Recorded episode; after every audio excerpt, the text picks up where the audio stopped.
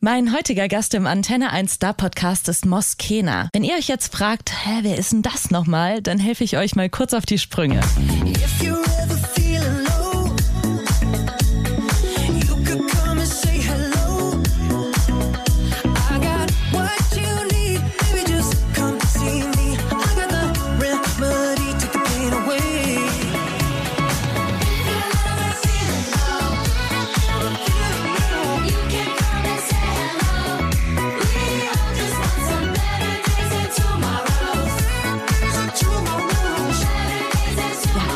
Zusammen mit Purple Disco Machine und Fireworks.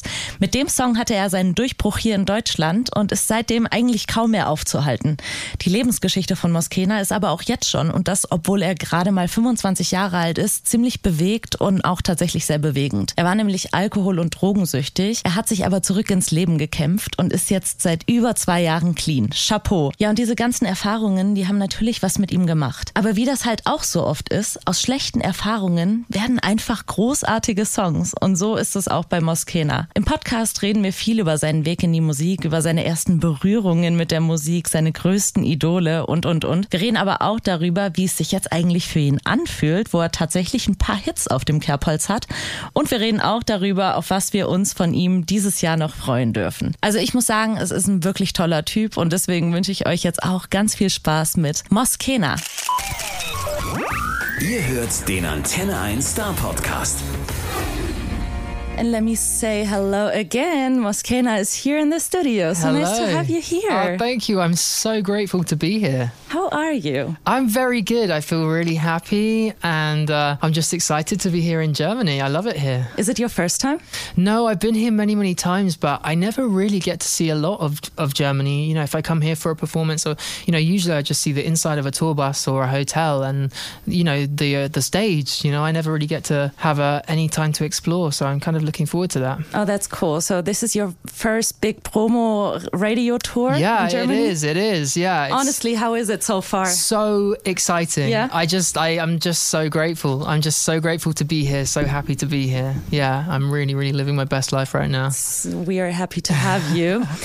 and the reason you're here, of course, mm. is your beautiful music. But I would want to start a little sooner in your life because mm-hmm. I read that your dad owns a record store. Yeah, that was that was my mum actually. Oh, your mum? Yeah, my mum. Um, she owned a, a record store, um, and uh, it was kind of she she was doing all of that just just before I was born. But that was kind of what I guess I grew up listening to. Was it was a dance music specialist, so it would be you know house music, disco, just dance music because all her customers were DJs. So you know instead of like listening to I don't know nursery rhymes that kids listen to. I was just into like house music and whatever from like the late eighties, early nineties. oh yeah. wow! Okay, I didn't know that. Yeah, that's interesting. Yeah, I'm I'm I'm really grateful for that actually because it means I just have a very broad like knowledge of lots of different types of music. Yeah, um, a lot of different types. Yeah. I see you wearing an Elvis jacket. Yes. Like so there's dance music and then then there's Elvis music. How yeah, does that yeah. come together?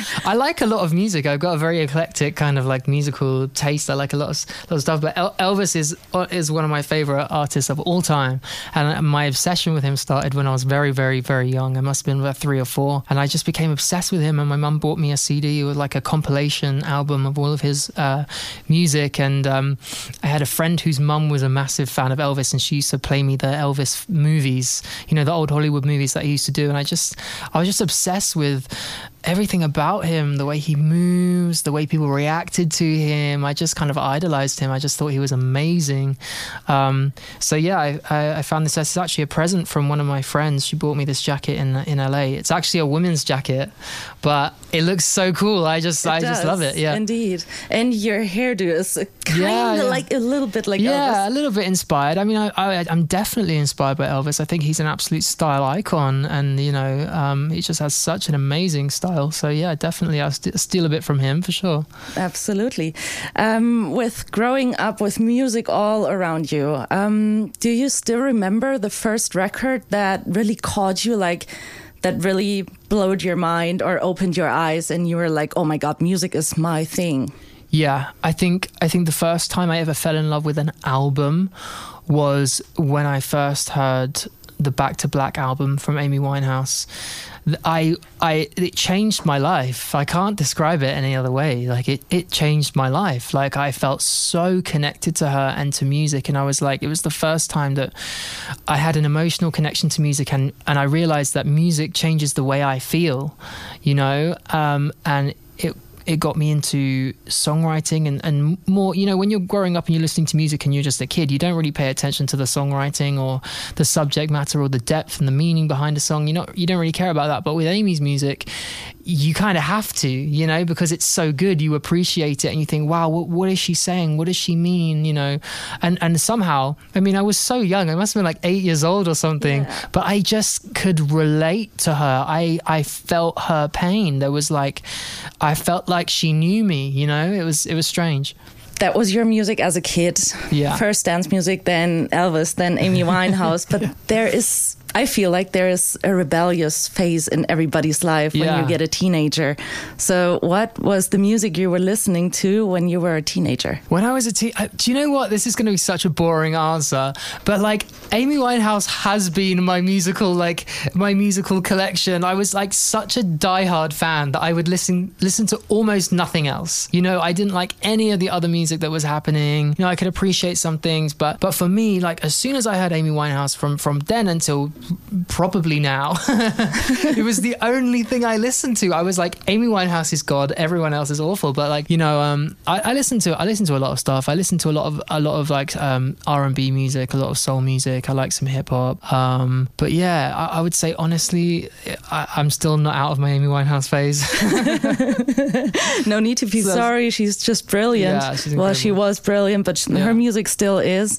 Um, which brings me to my next question, which is maybe maybe even uh, easier for you to answer because it's actually a tough question. Um, if there was one song yeah. that you can pick for, um, this is the only song you can listen to for the rest of your life. Which one would it be? It is "Love Is a Losing Game" by Amy Winehouse. Okay, it, to me, is the greatest song ever written. Just in my opinion. Why? Because she perfectly, she perfectly translates how she feels about love, and I just think it's so poetic and and it's so true to her experience and and I have felt like that too you know? I have felt how she describes it and I, and it's just the honesty and the poetry um, I just love it. Mm-hmm. it speaks to me. Mm-hmm. beautiful. So when and how did you start um, making your own music? What was your first step in going there? Well, um, I, I first started my uh, making my own music um, roughly when I was about 15.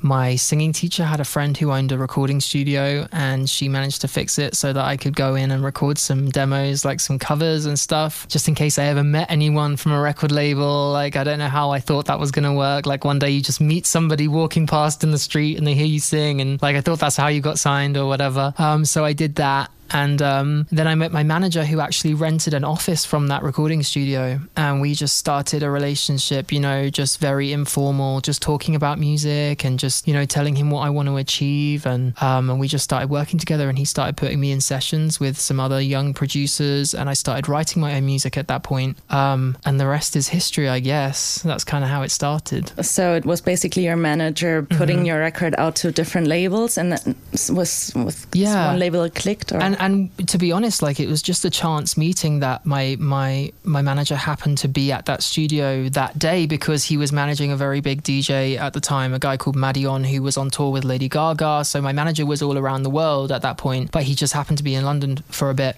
and um, he he just went to his office to do some work, and he was he was rarely there, so it was it was kind of a um, a bit of a a, a, a, narrow opportunity for, for me to actually meet him, and I'm just so grateful that I did because it started everything for me. Yeah, it sounds a bit like fate. Yeah, Do it does, doesn't it? Fate? Well, I don't believe in coincidences.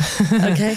I, I, think everything happens for a reason, and I think you're always exactly where you need to be when you need to be there for sure. I think you're always in the right place at the right time. Yeah. Okay, that's beautiful. Yeah, to think that way. Um, so uh, you had all these different influences of music. Yeah. So I was wondering, how could you find your own style? Like, yeah. how do you decide what you really want to do, what you are good at? How does that come? I think it's actually really, really difficult to to find out who you are as an artist, you know, because sometimes it feels like every good song's already written, you know. Um, but I think I once heard Lady Gaga say that the only thing that's unique about an artist is their perspective, and I think that's so true. You know, the the the only unique thing I have to offer is my experience and you know how I've lived my life and the things that have happened to me in my life. Like that's there are things that that I have in common with other people, but no one's lived my experience, and so um, as an artist, it, you have a a responsibility to share your truth and share your story um, in in the only way you know how, and hopefully that resonates with other people.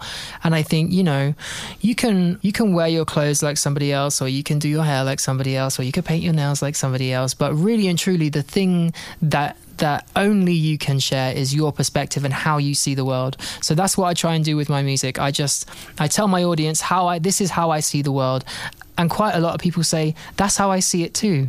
And then where we just get together and have a party and we all, you know, it's great. What does it make you feel to have um, like to reach people really in their hearts, to mm. have fans that connect to you and the way you think? What does it make you feel? Uh, it makes me feel free and it makes me feel alive and it makes me feel like I'm doing exactly what I was put on this earth to do. Um, because there's nothing more pure than that connection. You know, when when I can you know talk about things or, or, or write and sing about things that I've been through in my life, and to watch how uh, intensely that moves other people and how connected they feel to those words and to me and to my experience. It's the most special thing that you will ever ever experience. You know, there's nothing like it. There's no drug on this earth that comes anywhere close to how that makes me feel. Mm-hmm. Beautiful. Um, I, I, have the feeling that you are very reflected. Yeah. Like, and you're pretty young though, yeah, right? Yeah. How old are you? I'm 20. 25. So, wh- where do you think that reflection comes from? How did you learn to reflect yourself in that way? Yeah, I think, um, to be honest, I've I've lived a very uh, I've lived a, a, crazy life. I've been through a lot, and you know, I've been through some really tough things um, in my short life so far.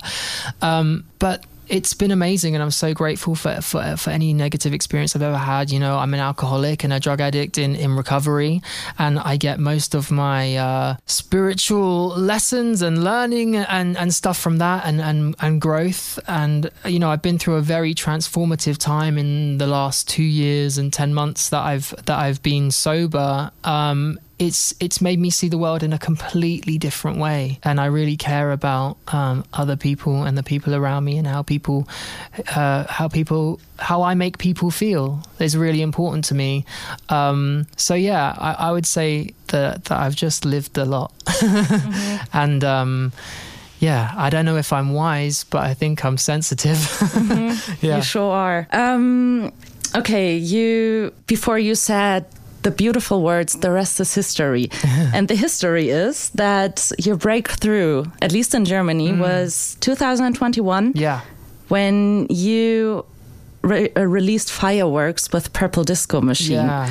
So, um, how did you experience that time? Do you remember how you felt when you realized that this thing was going huge? Yeah, it was. It was totally insane and one of the best uh, experiences of my entire life. You know, I'm so grateful to Tino Purple Disco Machine for having me on that record, and I wrote the song as well, which is even crazier. You know, um, I think it's also crazy for me because it happened in the kind of COVID time, so nothing was really going on, and, and I thought, oh, they're going to release this song, like nothing's going to happen because like no one's going to clubs, no one's going to all these places. I thought, you know, nothing, maybe nothing will happen, um, and so then it got released, and it just instantly it was it was quite fast you know that it, that it blew up and it's it kind of started in Italy. It was going crazy in Italy and then it was going crazy in Germany and then it's going crazy in all these countries. And and it was something that, that I'd never experienced before but um, it, it kind of I wasn't able to to come to Germany really in that time because of COVID. So I, I felt kind of disconnected from it. I didn't really know what was happening, but then I kept seeing the data and the numbers and the streaming numbers and everything going crazy, millions and millions and millions of plays on on radio and everywhere. But I couldn't really. I, I just wanted to be in Germany or be in Italy or somewhere where I could like feel like it was happening, you know. But luckily, I got to do a few big performances with him um, in 2021, and that that made it to make to start to make it feel more real. But it was an incredible incredible experience. Mm-hmm, yeah, mm-hmm. yeah. I'm so grateful. So when you say you wrote the lyrics, Mm-hmm. how did you guys then connect? Like, did you send it to them, or were you in the same Yeah. songwriting camp, or what was it? They they had the the beat for a while, and they were looking for the right top line, the right lyrics and melody for it. And um, my manager was having a meeting at um, Purple Disco Machine's record label about something completely unrelated, and then they played him this oh Purple Disco Machine he has this demo like do you think Moss would like to write for it so he listened and he was like yeah I can send it to Moss see, see what he thinks uh, and he sent it to me and, and I just loved it instantly I just it was so uplifting and it was so I got together with one of my other friends a guy called Paul Harris and we we wrote it in like I don't know maybe half an hour or or whatever. Because it was I was so inspired by the music that it just felt like blah, blah, blah, all the words Music just came out fun. of me. Yeah you know?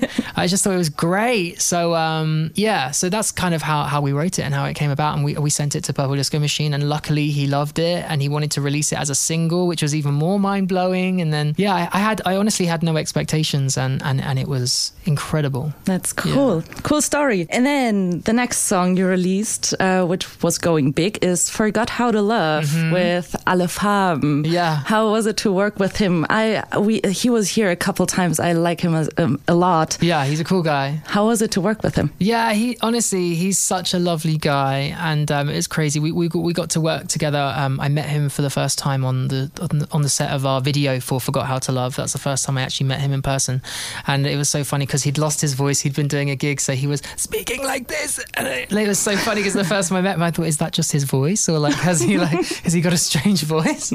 And then he was like, "I'm really sorry. I was at a gig and I lost my voice. I can't speak to you." So But he's not funny. singing. No, I know, but obviously when he's like DJing, he's like, "Yeah, everybody jump," or like I don't know, like whatever DJs say. um, but yeah, he he lost his voice, but um, oh, it was such an incredible opportunity to to work with him and to have. I think we were at least in the top ten here in Germany on the Yes. Airplay chart. It was played a lot, a lot, a lot, which is crazy. To you know, it's kind of when I did the Purple Disco Machine song, I thought, okay, maybe that's the only time that that's going to happen, you know. And then forgot how to love happened. I was like, oh my gosh, like we, could, it's still happening. I'm, just, you know, like this is crazy. Maybe I can do something on my own, and it and and it happened. And now we've got Light It Up, which is doing so amazingly well. And it's like, I love Germany. I love German radio.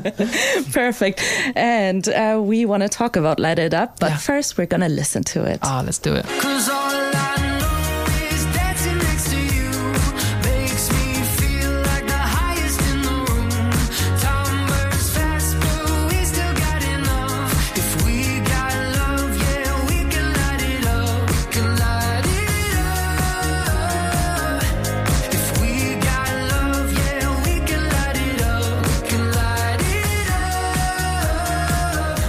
Light It Up. Um, would you like to share the story behind this song with me? Yeah, this song's really special. It's uh, with um, some producers called SUPER-Hi, who I made it with, and they are incredible. They've they've actually written a lot of hit um, songs. For me, the the story of Light It Up, it it's really me reflecting back on a time where I would go out, party, have fun, or whatever I used to think it was, because I was I was going out to escape my reality. You know, my life was pretty bleak at that time, and the only thing that made me feel alive or connected to people and and the world around me was was going out, getting drunk, partying, and, and meeting people. And I just thought that was the only way I could feel some kind of love or some kind of connection. And and um, yeah, so so it's kind of about that time. It's about escapism and. Um, you know, I just think it's such a it's such an uplifting song. It always it just makes me feel good when I sing it. And and what's been incredible is seeing the reaction of people, uh, especially here in Germany, of of, of my followers and, and people that listen to my music, and how much they've embraced the song. And I get so many messages, people saying this song makes me feel so good. You know, makes me feel so free. And it's just uh, it's amazing to be able to do that and to be able to make something so liberating out of something that was quite dark. You know. That's the exact feeling I get when I listen to the song, and we just pull it up on rotation on Ah, our so, um, station. Thank you so much. Because I loved it. I love it. I still love it. Thank you, thank you. It features SUPER-Hi, which is another DJ. Are they from Germany? I'm not sure. No, they're from the UK. They're they're they're two guys, um, and they're music producers from the UK, and they make incredible music. I mean, their last song, I think it's called "Following the Sun," was just amazing. Yes. it's just amazing, and uh, it was an amazing experience to to write and work with them because they are just so incredible. But um, for me, the the story of Light It Up, it it's really me reflecting back on a time where I would go out, party, have fun, or whatever I used to think it was, because I was I was going out to escape my reality. You know, my life was pretty bleak at that time, and the only thing that made me feel alive or connected to people and the world around me was was going out, getting drunk, partying, and, and meeting people. And I just thought that was the only way I could feel some kind of love or some kind of connection. And and um, yeah, so so it's kind of about that time. It's about escapism and. Um, you know, I just think it's such a it's such an uplifting song. It always it just makes me feel good when I sing it. And and what's been incredible is seeing the reaction of people, uh, especially here in Germany, of of, of my followers and, and people that listen to my music, and how much they've embraced the song. And I get so many messages, people saying this song makes me feel so good. You know, makes me feel so free. And it's just uh, it's amazing to be able to do that and to be able to make something so liberating out of something that was quite dark. You know. That's the exact feeling I get when I listen to this song, and we just pull it up on rotation on Oh, our so, um, station. Thank you so much. Because I loved it. I love it. I still love it. Thank you, thank you. It features SUPER-Hi, which is another DJ. Are they from Germany? I'm not sure. No, they're from the UK. They're they're they're two guys, um, and they're music producers from the UK, and they make incredible music. I mean, their last song, I think it's called "Following the Sun," was just amazing. Yes. it's just amazing. Um, It kind of light it up. Kind of has um, um, a similar vibe. Yeah, yeah, Mm-hmm. definitely. And it, and I was so inspired by by their other music as well. They're just amazing songwriters and amazing producers. So yeah, it was it's it's been a dream to to be able to work with them as well.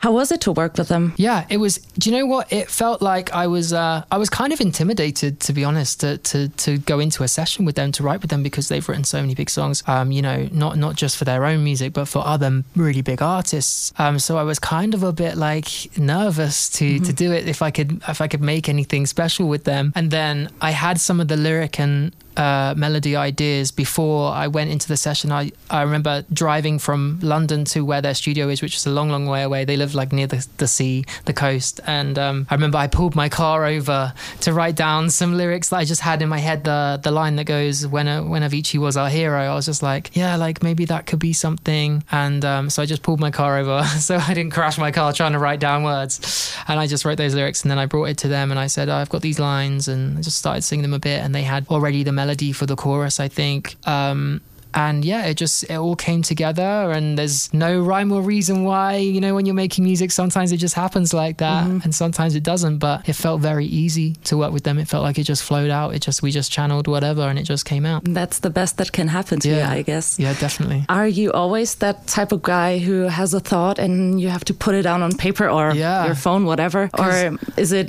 can you also sit down on a desk and be like, okay, I have to write a lyric? Or is it more like whatever comes to your mind, you write it down? I find the best the best way I write is when I'm just doing something completely unrelated and I just I just get an idea in my head and I have to write it down because I know I'll forget it for sure. But they always seem to be the best ideas is when I'm not really thinking about it. And um, I kind of I all all of the best songs, you know, or the songs I like the most, they were all written when I when I when I am so inspired that it doesn't feel like it's me writing it. You know, some I can't explain it. It's like a, a flow state. You know, it's like I, I just I don't I don't think and I don't go oh you know I don't sit there looking for words that rhyme with that word or you know trying to piece it together. It just it just comes and I don't know where it comes from. Somewhere out in the universe, it just you know floats through the air into my brain and then it just comes out and it writes itself. You know, I think a lot of songwriting is not standing in the way of the song. You got to kind of lean back and let the song be what the song wants to be. You know, without sounding too crazy and woo woo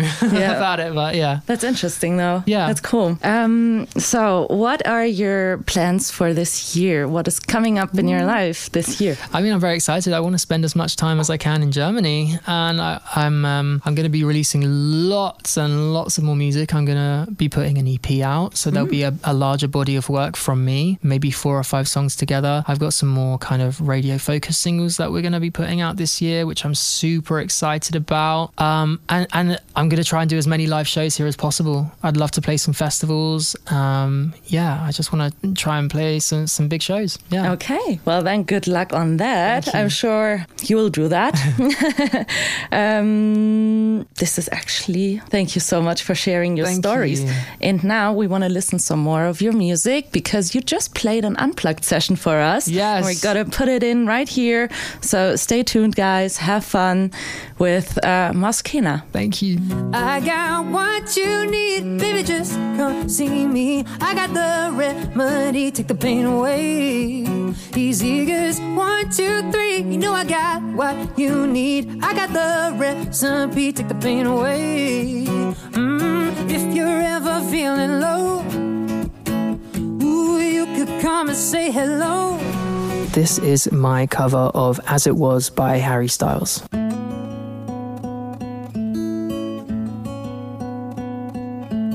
holding me back. Gravity's holding me back. I want you to hold out the palm of your hand. Why don't we leave it at that? Nothing to say when everything gets in the way. It seems you cannot be replaced. And I'm the one who will stay. So all I know is dancing next to you makes me feel like the highest in the room. And time burns fast, but we still got enough. If we got love, yeah, we can light it up. We can light it up. If we got love, yeah, we can light it up. We can light it up. If we got love, yeah, we can light it up. Der Star Podcast bei Antenne 1.